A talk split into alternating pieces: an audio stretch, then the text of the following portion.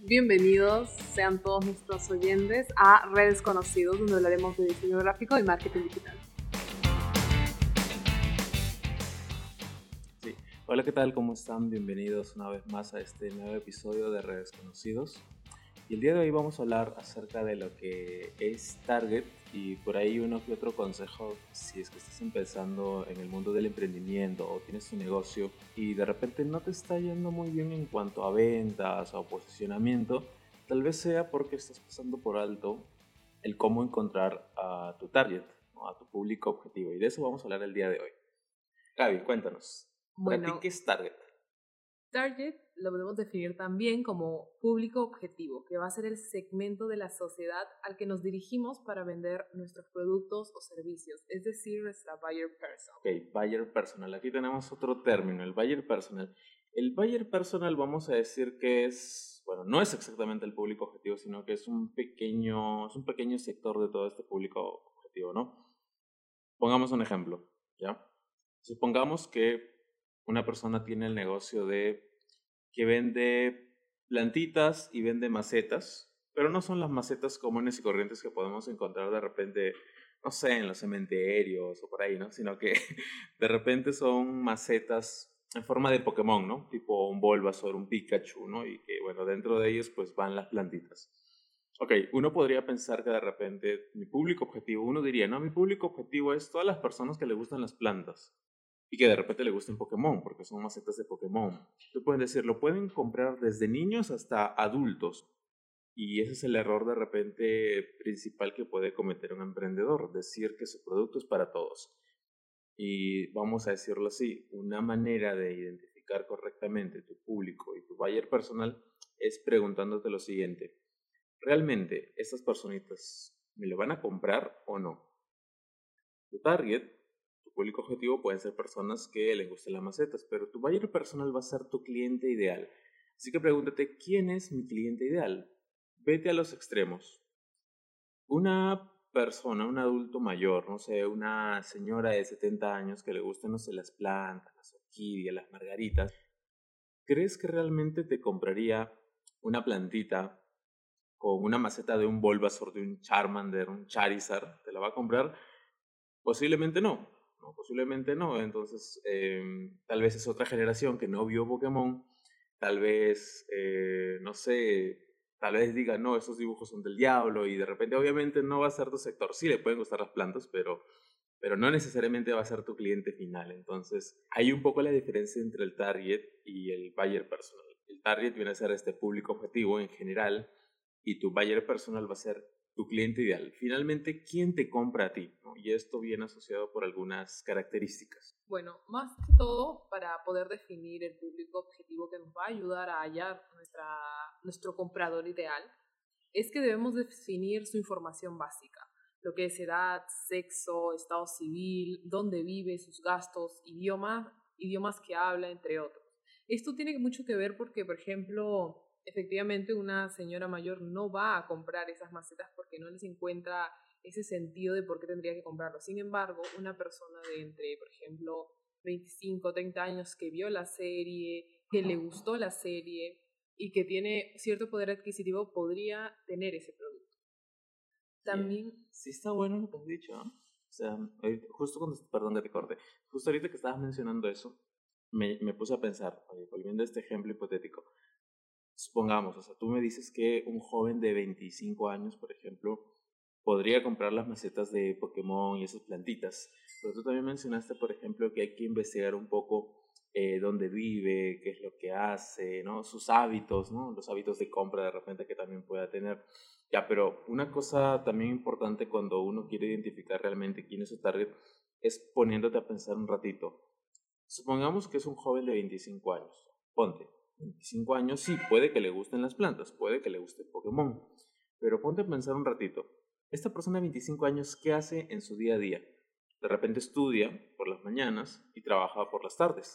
De repente llega en la noche y vive solo y se prepara su comida. Entonces, ponte a pensar, ¿tú crees que esa persona te compraría una planta? Tal vez no, porque de repente no tenga ni siquiera tiempo eh, o con la justa celda de agua y menos va a tener tiempo para preocuparse en regar todos los días una planta. Entonces, tú puedes decir, él es mi cliente perfecto, pero si no te pones a pensar en qué es lo que hace, cuál es su idioma, qué características tiene, pues tú vas a estar lanzando publicidad o lanzando dinamita tratando de pescar a un cliente, cuando este cliente obviamente no, no, va a tener, no va a querer nada que ver contigo o con tu producto, porque simplemente no cumple las condiciones necesarias eh, para eso. Claro, justo mencionaste lo de definir las características de este público objetivo, haciendo referencia a sus aficiones, su nivel de estudio, qué es lo que hacía, su nivel adquisitivo, el comportamiento de compra que tenía, a ver si, si él es impulsivo o no, si la piensa dos veces, o por ejemplo si él es muy fan de la serie de Pokémon, imagínate yo personalmente cuando soy fan lo compro, ¿no? Porque me gusta. Tienes plata en ese momento. Claro. Es que hay plata en ese momento. Ahí venimos lo de poder adquisitivo dentro de definir esas características. Pero también este, es muy cierto que este, debemos definir ese perfil digital que este comprador tiene. Ya, ¿y cómo, cómo podemos definir ese perfil? O sea, ¿de qué manera?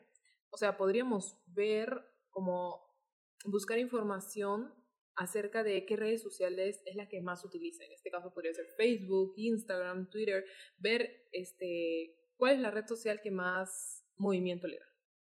Después también los perfiles a los que sigue y la frecuencia y horarios en los que él está conectado para adaptar nuestras campañas de comunicación a ese horario, a ese perfil que él tiene. Ya, claro, eso sí me pasaba. Conversando con algunos clientes que he tenido, me dicen, por ejemplo, me dicen esto, Pedro, yo a veces esto, para vender mis productos, yo lo que hago son live en Facebook, ¿no? Esto, donde yo pienso que es el horario ideal para mis personas. Le digo, ay, ay, qué chévere, ¿y cuántos has tenido? Me dice, a veces tengo 20, 15. Le digo, ¿a qué horas los haces? Me dice, a veces los hago 8 de la mañana o a veces 3 de la mañana. Y le digo, ¿pero te llegan a ver personas a las 3 de la mañana? Sí, me dice, me llegan a ver de otros países, de otros lugares. Ya le digo, pero no puedes basar esa información o no puedes, digamos, eh, realizar campañas en base a esos datos, porque está bien, eh, puede que de casualidad te hayan visto a las 3 de la mañana personas, pero no siempre esto va a ser así. Es como cuando vas por la calle y te encuentras un billete de 10 soles o una moneda de 5 soles o un sol. O sea, ¿qué tan probable es que todos los días te encuentres un billete o una moneda en la calle? Es poco probable. Entonces, ajustar tus expectativas, presupuestos, campaña, publicidad, en base a esos datos que tú no sabes, o sea, es una hipótesis, ¿no? Tú no sabes si es que la próxima semana te van a volver a ver o te van a volver a comprar o se van a enganchar. De repente vieron tu conexión, eh, se quedó ahí, se fueron de repente a otro lado y ellos aparecieron conectados, pero de repente no te están viendo. Entonces, es importante eh, poder conocer estos horarios de tu público. ¿Cuál crees que sería una manera correcta? O sea, supongamos que yo, volviendo al tema de las macetas, supongamos que yo vendo macetas, plantitas, y busco definir a mi público, ¿de qué manera yo podría enterarme cuál es el horario ideal o en qué momentos yo podría esto hacer un live y encontrar realmente personas que se conecten y que me quieran escuchar? Bueno, yo creo que para encontrar ese momento ideal en el que tú debes presentar ese producto, tienes que ver cómo es ese comprador. Si es estudiante, si trabaja. ¿Y ahí cómo lo veo? Por ejemplo, eres un estudiante este, que estudia en las mañanas, en las tardes a la hora de almuerzo creo que sería una buena hora porque mayormente la gente utiliza esa hora sus teléfonos, o en la noche, 6, 7 de la noche, creo que sería un horario apropiado que es a la hora en, en la que las personas regresan a su casa después del trabajo, después de haber este, hecho alguna actividad necesaria, ¿no? También este, las herramientas que nos ayudan a definir lo que sería el target serían este, las encuestas, por ejemplo, hacer encuestas online preguntando qué horario es el que más se educaría, o bueno, el más, el que más... El, el ideal. El ideal para poder lanzar estas campañas, o sea, siempre haciendo un estudio de mercado. También hay que tener en cuenta este, que, por ejemplo, las encuestas dentro de todo pueden ser Google Forms o mediante las redes sociales, historias de Instagram de tu plataforma que tú mismo puedes este, ver, bueno, colocar una encuesta en tu historia y que ellos lo e, respondan. Eso sí funciona porque realmente ahí te das cuenta quiénes están pendientes. A veces te responden tus amigos y el hecho de que tú postees de repente las respuestas en las historias va a motivar a que otras personas también lo hagan. Entonces, a veces muchas personas dicen, no, las redes sociales no, que yo no soy un influencer, no quiero salir bailando. No, está bien, no es necesario que para que seas un emprendedor o quieras vender un producto tengas que salir bailando. No, pero pueden haber otras maneras. Como siempre lo he dicho, el tener una red social va a requerir que tú te expongas. Tal vez no que bailes, pero sí un cierto grado de exposición, ya sea tu voz, ya sea por ejemplo el día de trabajo o haciendo preguntas muy sencillas y tratando siempre de motivar a tu audiencia con el lenguaje correcto, ¿no? Es por eso que tú mencionabas hace ratito la investigación de mercado, que no solamente es, comprender lo que está en tendencia o mi público, sino también es investigar un poquito tu competencia. Si yo vendo de repente zapatos, si yo veo que otras páginas, otros amigos venden zapatos y les va bien, yo tengo que analizarlos, saber cómo lo están haciendo, de qué manera están llegando estas personas. Están haciendo de repente publicidad en redes sociales, están haciendo boca a boca, han puesto un cartel, de repente se paran en las esquinas de bata de repente, ¿no? A promocionar su producto, reparten volantes. ¿Qué es lo que están haciendo? ¿Cómo, cómo ellos logran lo que están logrando y cómo yo también puedo hacer lo mismo y obviamente mejorarlo, ¿no? Seguir innovando en eso. Entonces, la investigación de mercado es eso, entender la tendencia e investigar y analizar tu competencia también. Claro, y dentro de la investigación de mercado que mencionas, hay varias, este, ¿cómo decirlo?, herramientas, ya sean de pago, empresas de estudio o herramientas gratuitas como son eh, Google Trends o institutos eh, nacionales de estadística que te brindan esa información, ¿no? También es importante que, por ejemplo, cuando una persona ya tiene más o menos una idea de cuál sería su público objetivo, o bueno, el target en este caso, sería bueno que haga por ejemplo, entrevistas o focus group para que lo ayude a definirlo de forma más precisa. ¿Cómo podría ser un focus group? Por ejemplo, mediante preguntas o... Ya, pero ¿no hay de repente alguna plataforma en la que yo pueda entrar y hacerlo? ¿O lo puedo hacer de repente de WhatsApp, Telegram? ¿Cómo podría ser? O sea, imaginemos que no tengo... Ya, supongamos que no tengo dinero para pagar la plataforma. Ya, no tengo dinero tampoco o sea, no tengo dinero, pero quiero crear un grupo, ¿no? Donde de repente yo pueda escuchar, o sea, dar mi mensaje y también escuchar opiniones. El, el, la idea de los WhatsApp, Telegram, ¿es factible o tú crees que de repente no? Yo creo que depende de a qué, o sea, tienes que ver qué red social utiliza más tu Por ejemplo, si te vas a, por ejemplo, Instagram, podría haber gente más joven, si te vas a Facebook, gente que ya ha llevado bastante tiempo en Facebook, porque Facebook es una red social un poco antigua, ¿no? Sí, yo soy más de Instagram, porque por ejemplo, cuando ya me aburro de Instagram, digo, un ratito a Facebook, pero no me pongo a ver fotos, por general también me voy a videos también y ahí termina, pero paso más tiempo en Instagram que en Facebook, ¿no? Entonces, o sea, si llegara una persona y me dijera, oye, tú eres como que mi cliente ideal, esto, cuéntame, ¿dónde pasas más tiempo? Facebook, Instagram y por qué? Entonces, si tú tienes un negocio y estás pensando de repente en un cliente ideal y conoces a alguien, fácilmente puedes ir directamente con esta persona y preguntarle por qué prefiere más esta red y por qué no otras, o qué tipo de contenidos le gusta ver. claro. Por lo general nos metemos a eso como para desestresarnos. Claro, o incluso tendrías que ver este, eso de investigar a tus competidores, personas que ya han hecho lo que tú quieres hacer pero siempre con, o sea, tú darlo con un diferencial y ayudarte de las estrategias que esas personas implementan para poder hacer ese focus group dependiendo de la red social que tú quieres utilizar o que está dirigida más a ese público. Claro, porque puedes también tener grupos en Instagram. Por ejemplo, Telegram. Telegram no lo utilizan muchas personas, que digamos. Claro, no es muy conocido. No es muy común, ¿no? De, no sé, de de 100, de 100 personas, no. sé, unos 30 por ahí conocerán Telegram y lo usarán. Claro. Hay otros que yo, por ejemplo, lo tengo instalado, pero mis amigos no utilizan mucho Telegram. Tengo dos o tres nada más que tienen Telegram nada más. Y bueno, la, la ventaja también del Telegram es que te permite mayor participantes que WhatsApp. WhatsApp tiene un límite, creo que son unos 200, 300, sí, más o menos. Y Telegram creo que es arriba de los 1000, ¿no? Pero es que hay poquitas personas claro, o sea, la gente lo, lo tiene instalado, pero no es que lo use como medio de comunicación que le dé bastante uso, ¿no? Lo tiene a veces para buscar, no sé, eh, a veces cursos gratuitos, porque tú pones cursos online ahí, te sale un grupo de cursos gratuitos. Exacto, la búsqueda no es como no es como en WhatsApp, aunque WhatsApp ahora está incorporando lo que son los canales y como que ya puedes buscar. Mm. La desventaja es que no puedes opinar, ¿no? En cambio en el Telegram a veces habilitan la opción en los canales, pues ahorita no, me parece que no se puede. Entonces, eh, si quieres generar un grupo ¿no? donde tú puedas dar tu mensaje y, que este público también te responda, pues unas alternativas básicas con las que puedes empezar sería utilizando tus redes o abrir tus redes sociales, utilizar las historias, preguntar al público e invitarlas, ¿no? Por medio de un link que tú generas, ¿no? De tu WhatsApp, compartir un grupo y pidiendo a las personas que las que están interesadas en saber de esto o enterarse de esto, pues se agreguen al grupo, ¿no? Y tú puedes colocar como que una fecha, ¿no? Por ejemplo, supongamos que hoy día estamos lunes, preparas cierto, digamos, lo preparas con antelación, preparas un contenido para el de repente, si está, eh, como lo dije ya, si estamos lunes, por ejemplo, durante este lunes tú lanzas estos mensajes por medio de historias, compartes el link a tus amigos, compañeros y pides que también lo, lo hagan, digamos, lo compartan ellos también para que lleguen a más personas. Entonces, tú lo haces esto con una semana de anticipación, ¿no? De lunes a jueves estás invitando a las personas que se unan, pero tú ya vas preparando un material para lanzar el día viernes de repente. Entonces, en el WhatsApp de repente pones, faltan dos días para, no sé, supongamos que vendes macetas, eh, para enterarte un poco más de cómo puedes cuidar tus plantas y cómo puedes obtener, no sé, un descuento, no sé.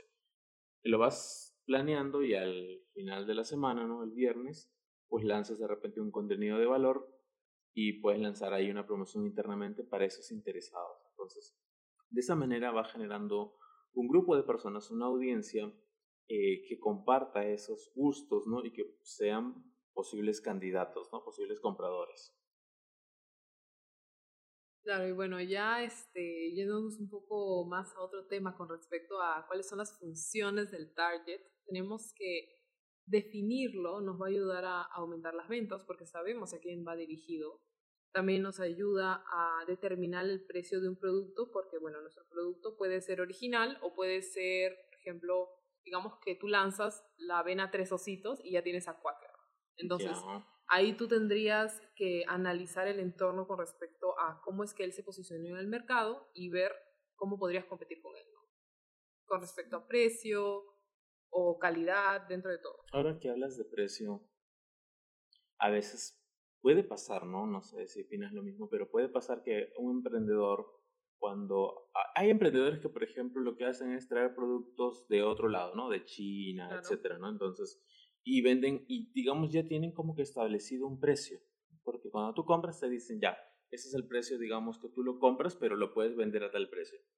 Es como cuando te compras una papa light y a veces dice precio sugerido dos soles. Y te cobran un poco más. Claro, te cobran un poco más, pero te sugieren. Pues, hay, hay, hay tienditas que sí respetan el precio sugerido y hay otras que obviamente no, le ponen un sol más, ¿no? Les valió.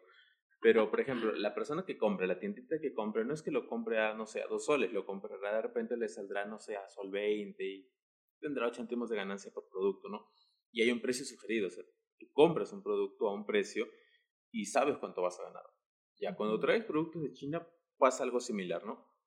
Tú lo compras y ya sabes más o menos a cuánto venderlo.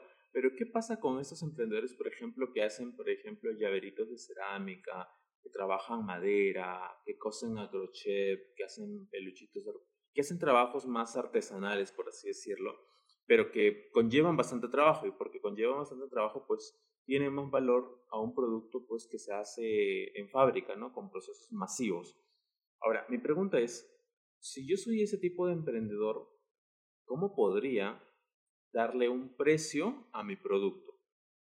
Bueno, con respecto a eso, más que todo un emprendedor, una persona, por ejemplo, que se dedica a la joyería, que realmente trabaja la joyería, la diseña, todo, ya tiene un valor agregado dentro de todo, porque, o sea, ya es más un precio de arte, porque no es como un producto que se puede claro, hacer. Claro, no es, no, es una, no es una joya que trajo de China y trajiste cinco igualitos claro, o 20 no trajiste, no, ni cinco, tres, cien. Eso es, claro, ya, eso es único, o sea, porque lo has hecho a mano es único y irrepetible. Claro, ahí yo, si mal no recuerdo, el precio que se tendría que poner sería con respecto, bueno, teniendo en cuenta los materiales, el, el tiempo implicado y el trabajo, ¿no?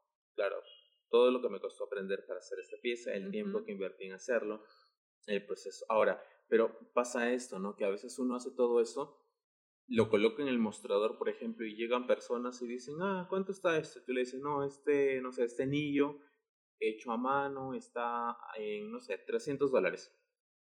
Y no les gusta y dicen, no, mejor me voy a otra tienda y otra tienda que trae la, de repente joyería similar, pero todas iguales, que tiene el mismo producto repetido porque son por moldes, te dicen, no, esto está a 30 dólares. O sea, de 300 a 30 obviamente la persona dice, no, o allá me están estafando y este se ve más bonito, tiene mejor acabado. Entonces, ese es uno de los problemas a los cuales el emprendedor se enfrenta. Entonces, ¿cómo solucionamos ese problema? Es por medio de la percepción, cómo las personas perciben el proyecto. Si tú colocas el anillo ahí y ya, y no colocas de repente todo el proceso activo detrás, por más que le expliques, no te va a entender. Ahí llegamos a otro punto, ¿no? De que si tú tienes un producto que sabes que vale y va dirigido a un público, pues no solamente es cuestión de identificar, ah, ya, tales personas lo van a comprar, sino también es cómo yo le digo a estas personas que tal producto me costó tiempo, trabajo, chamba, horas en hacerlo fácil puedes hacer por fotos todo el proceso o grabar un video. Exacto, un video fijo. El video siempre lo visual es lo, más, lo que más atrae, creo yo. Claro, entonces de esa manera aumentas como que esta percepción y ese video lo lanzas a un público determinado, ¿no? Y obviamente ahí vas a, con ese video, por muy sencillo que parezca, eh, o sea, es fácil decir, es un video, pero por ahí va a tener sus complicaciones, ¿no? pero el punto es este, cuando ese cliente o cuando tu público objetivo tu público, las personas que estén interesadas en comprar joyería lo vean, pues ahí vas a empezar a segmentar quiénes realmente eh, aprecian ese arte, ese proceso y quiénes no. Quienes no lo aprecien van a decir, ah, no, no me interesa, listo, ya, se fueron, listo. Y quienes realmente, pues, esto ven todo el trabajo y les gusta, pues son las que te van a preguntar, ¿no? Oye, ¿cuánto cuesta? ¿O dónde te puedo ubicar? Ahí ya estás buscando, ¿no? Y finalmente estas personas, de 100 personas que vieron el video, de repente 30 les gustó tu video, de esas 30, 20 preguntaron, de esas 20, 10 te compraron, ¿no? Pero ya eso es entender mi público, target, y obviamente es un público ahora que entiende realmente lo que hago. Ya empezamos a tratar en temas como el contenido de valor, ¿no? Como realmente lo que es mi imagen, mi identidad y cómo me percibe la gente. Entonces, el hecho de identificar un target te va a ayudar un poco a que también puedas cambiar un poco la percepción que tienen las personas de tu producto o de tu servicio. Claro, y justo con lo último que has mencionado, has tomado tres puntos importantes. ¿Cuáles son? De las principales funciones de definir tu target, que sería enfocar el producto de manera estratégica. Ya, ok. Claro. Satisfacer mejor las necesidades de ese público objetivo ya, o sea, le muestro un video, le digo esto lo hice así, de tal manera, supongamos es plata, no es plata original, no sé, si hago un video de Labrado a mano, labrado no sería, sería como trabajado a mano. Trabajado a mano, ya. según la técnica que haya sido, ¿no? Y de repente si haces un video colocando esta joya en hielo y una joya que no es de plata en hielo, vas a darte cuenta que el que es de plata original obviamente se, se congela, ¿no? Se, se funde con el hielo y el que no. Entonces como que ahí le compruebas al cliente que realmente es, ¿no? Claro, y no solo eso, sino que aparte de ser plata, es como un trabajo hecho a mano con cada detalle impreso ¿no? en ese producto. Ya. Y finalmente tenemos lo que se lo que sería conocer los mejores canales de comunicación. En este caso tú mencionaste los videos como un medio de comunicación adecuado para ese público objetivo. Ya, Ya, entonces pongamos un ejemplo como para resumir todo lo que hemos dicho acerca de Target. ¿Seguimos con el ejemplo de plantas o lo cambiamos? Yo creo que deberíamos cambiarlo. Ya, ¿por cuál? Propongo un ejemplo. A ver, ponte una personita, un emprendedor, no sé, que tenga un producto de, no sé, a ver. Eh... Hola, gracias por escuchar este podcast. Esperamos te esté gustando. Recuerda que para que este podcast siga siendo gratuito, puedes apoyarnos compartiendo en tus redes sociales y etiquetarnos. Hemos llegado al final de esta primera parte. Nos escuchamos en el próximo episodio. Chao.